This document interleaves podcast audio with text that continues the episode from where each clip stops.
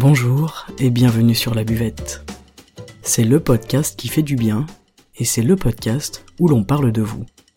Je m'appelle Margot Bussière, je suis coach de vie humaniste et à travers ce podcast, je vous accompagne vers un mieux-être, un mieux vivre, un épanouissement intérieur ainsi qu'un éveil de votre conscience et pourquoi pas de votre spiritualité. Je vous remercie d'être là aujourd'hui et je vous souhaite une excellente écoute.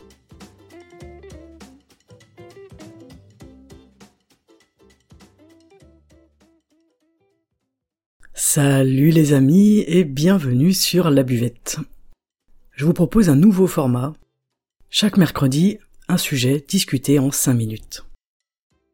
Aujourd'hui j'aimerais vous parler du besoin et de la dépendance dans les situations relationnelles que l'on vit au quotidien. La dimension du besoin de l'autre, elle imprime la notion de dépendance. Alors sachons-le, avant même de venir au monde dans le ventre de notre maman, nous sommes dépendants de la vie organique. Et une fois que l'on est, euh, on devient dépendant de nos parents, de nos proches et des humains qui sont présents autour de nous et qui s'occupent de nous. On commence donc notre vie en étant totalement dépendant. Dans un premier temps de notre mère qui nous protège physiquement, et ensuite d'autres personnes qui nous entourent. Nous ne sommes pas protégés par contre des chocs émotionnels, mais nous gardons en nous le souvenir d'un lieu sécurisant, celui du ventre de la maman. Ce ventre, il reste vraiment le lieu où on se sent le plus protégé de notre vie. Alors cette dépendance, elle implique la notion que l'autre est à notre service. Parce qu'en fait, on a acquis la mémoire où sans rien faire, sans rien demander, on obtient.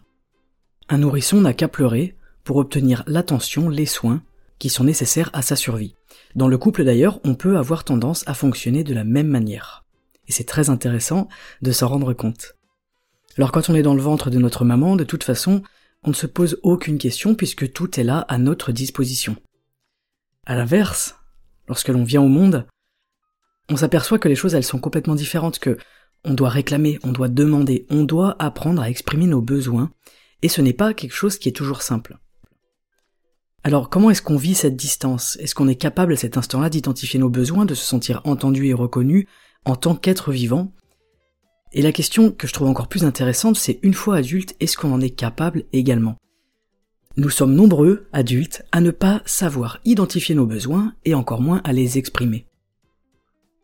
Nous avons donc en nous ces deux mouvements qui sont présents, le besoin et la dépendance. Et c'est intéressant de voir que par exemple si on nourrit notre besoin de façon autonome, on va grandir intérieurement.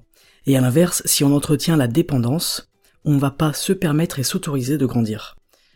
Et ça, ça concerne vraiment toutes les situations de notre vie et toutes les situations relationnelles euh, auxquelles nous sommes exposés au quotidien.